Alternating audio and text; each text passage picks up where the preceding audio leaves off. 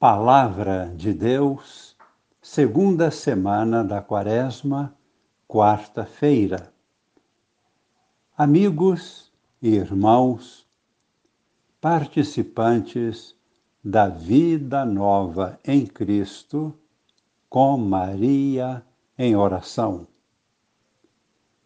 O pequeno texto que é proclamado hoje como primeira leitura é do livro do profeta Jeremias, capítulo 18, versículos de 18 a 20. É um profundo lamento do profeta perante inúmeras perseguições e hostilidades recebidas.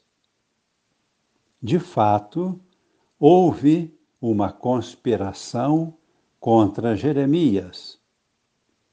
Quando lemos o capítulo 4 do profeta e também o capítulo 8, vemos claramente algumas predições feitas por Jeremias a respeito da morte do rei e também do fim da lei e do profetismo. Este foi um dos motivos para tramarem contra a sua vida. E o profeta se refugia em Deus e nos deixa um grande exemplo de fé e esperança, os quais nos servem muito bem como luz para os momentos obscuros que enfrentamos atualmente. A queixa profunda do profeta que se sentiu desamparado, porém sempre confiante em Deus e cheio de esperança, ficou registrada para sempre na história do povo de Deus e serve de modelo e inspiração para nós atualmente. Sua oração é em favor de todo o povo. Tal oração toca o coração de nosso Deus. Vejamos agora como foi esta conspiração e qual foi a reação de Jeremias.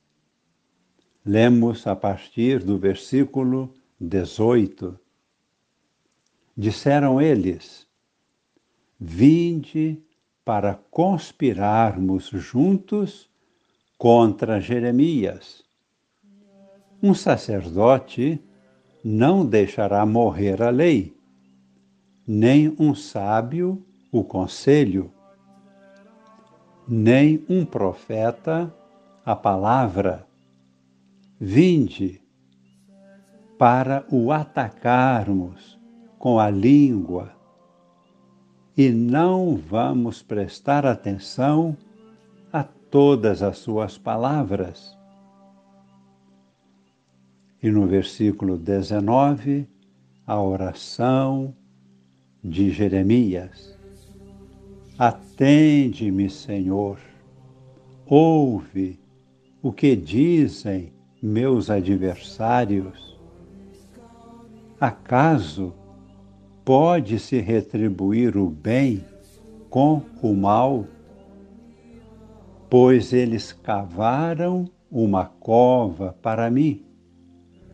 Lembra-te de que fui à tua presença para interceder por eles e para tentar afastar deles a tua ira. prosseguindo nossa reflexão, e nós, muitas vezes, temos dificuldade para compreender como pode a história humana estar repleta de exemplos de pessoas inocentes que sofreram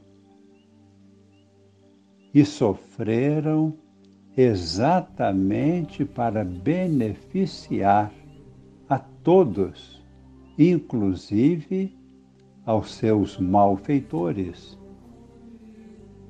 Ficamos sem compreender por que, até os dias de hoje, tantas pessoas se sacrificam para o bem dos irmãos e são tratadas tão duramente e tão friamente. Assim, Jesus foi tratado, foi perseguido pelos seus, foi traído, foi acusado injustamente, condenado e executado de modo bárbaro.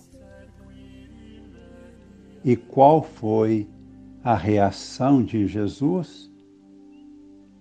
Não foi a vingança, não foi abrir processos contra os adversários.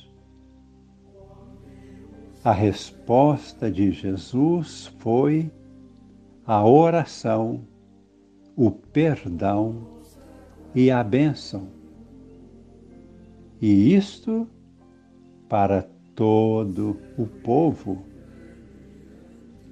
A cruz, depois de Jesus, torna-se símbolo de vida, luz, libertação. A cruz em si mesma não perde a sua dureza e o peso da morte. Porém, a cruz de Cristo é sinal de esperança e vida nova. Vida nova em Cristo com Maria em oração. Por isso disse Jesus: Vós sabeis que os chefes das nações têm poder sobre elas, e os grandes as oprimem. Entre vós não deverá ser assim. Quem quiser tornar-se grande, torne-se vosso servidor. Quem quiser ser o primeiro, seja o vosso servo. Pois o Filho do Homem não veio para ser servido, mas para servir e dar a sua própria vida como resgate em favor de todos. Rezemos, entregando toda a nossa história ao Senhor, nosso Salvador, Jesus, crucificado e ressuscitado que Ele nos abençoe neste momento para seguirmos os seus passos, suas atitudes. Desça sobre nós e permaneça para sempre a bênção de Deus Todo-Poderoso, Pai e Filho e Espírito Santo. Amém.